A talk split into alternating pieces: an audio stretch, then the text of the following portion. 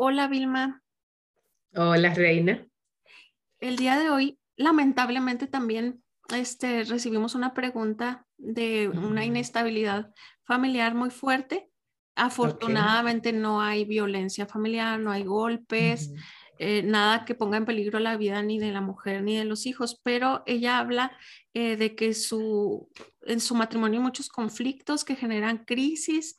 Eh, el, el, hombre dejó su vida devocional, se alejó del Señor, mm. se fue hace tres meses, es muy indiferente y luego de repente muy cariñoso, que es muy inconstante en su forma de amar, que solo piensa en él, la dejó con tres niños pequeños y por más que quiera estar presente en la vida de ellos, eh, como padre, como esposo, le ha fallado mucho cuando más ella lo ha necesitado. Entonces, no sabe qué hacer, si dar por hecho una separación eh, permanente, un divorcio, o si esperar. Dice que no quiere tomar decisiones que, que vayan en menoscabo de la familia, pero que ese doble ánimo, esa inconstancia de él es muy agotadora, de que un día sí, otro no, no sabe qué hacer y por eso pide ayuda, un consejo.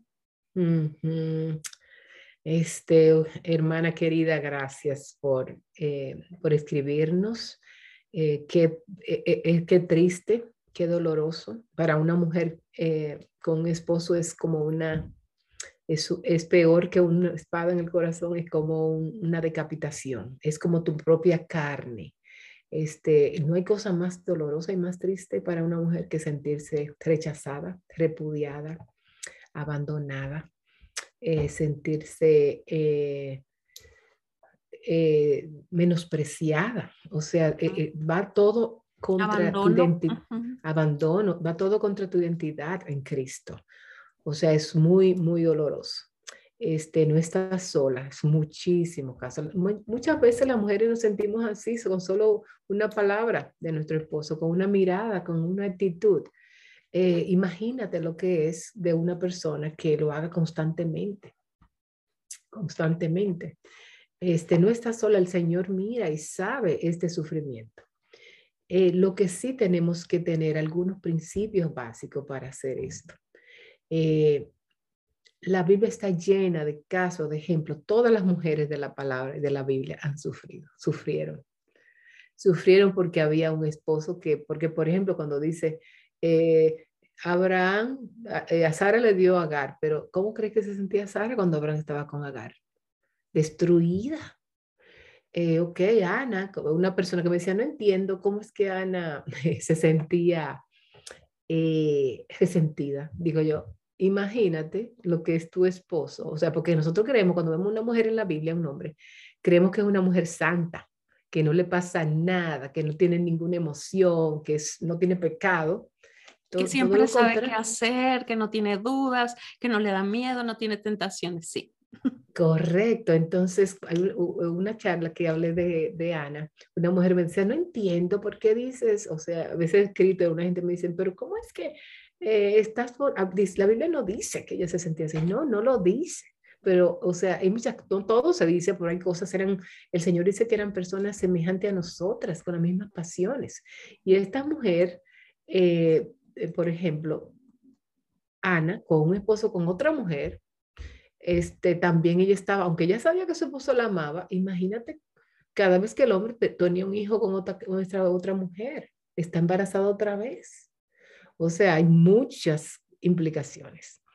Igualmente, este, imagínate, para nosotros es como, wow, y, Dios le dijo a Abraham que dejara a Agar sola con su hijo, eso es dolorosísimo. O sea, Dios usa todos nuestros errores, pecados y saca gloria, pero hay un dolor, hay una herida. Y, Agar se sentía rechazada, se sentía usada, se sentía, imagínense, abandonada, como tú dices. Entonces, por lo tanto, nuestra historia está en la Biblia. Cuando la Biblia habla de Abigail, qué lindo nombre, me fascina. Pero ella era una mujer que su esposo era trato duro, seguramente cometía abuso verbal, seguramente tenía abuso emocional con ella, porque dice que era duro y era áspero. Oye, tanto así que los empleados le tenían miedo para hablarle. Así que, hermana, no es que la escritura, y en ese Dios, el Dios de esas mujeres, dice, yo odio el divorcio. O sea, Jesucristo dijo que el divorcio era solo por la dureza de sus corazones que Dios lo había dado. Así que, porque ellos ya estaban por cualquier cosita, pues me divorcio, me divorcio, me divorcio. Por lo tanto, tienes que pensar primero qué Dios quiere, qué trae gloria a Dios. Dios nos ha dejado instrucción en la palabra para estos casos y está en primera de Pedro, como decía Reina. ¿Qué ejemplo nos da Cristo? Cristo cuando lo, maltrataban, primera de Pedro capítulo 2, no ultrajaba, no respondía con maldición, sino que encomendaba a Dios. Entonces, una mujer cuando sufre, primeramente debe decir, Señor, mira lo que me está haciendo. Señor, ayúdame, sé tú mi defensor.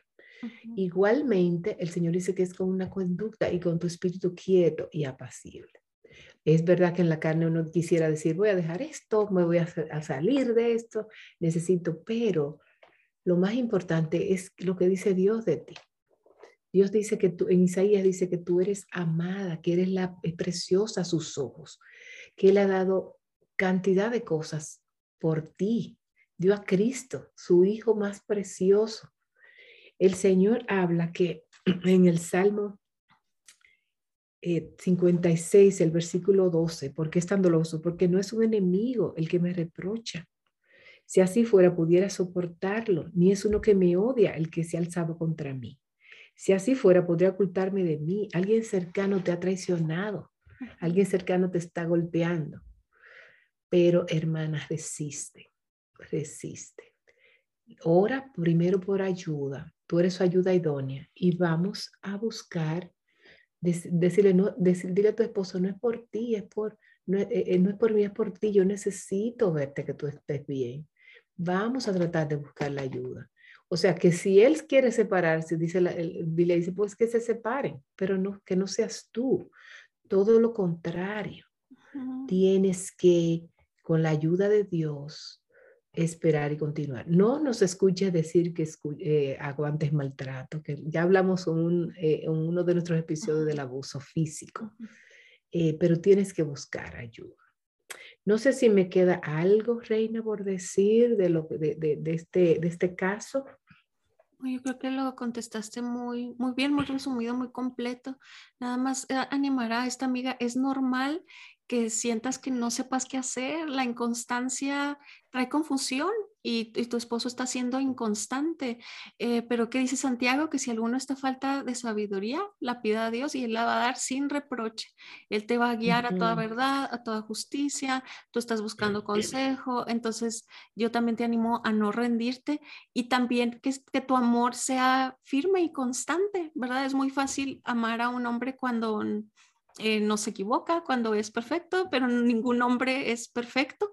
Van a tener eh, cosas, sus su mismo pasado quizá tormentoso, eh, los hábitos malos antes de que conociera al Señor, pero juntos, tomados de la mano del Señor, buscándole en su palabra, pueden ayudarse el uno al otro, cada uno con sus luchas y con sus em, con sus debilidades.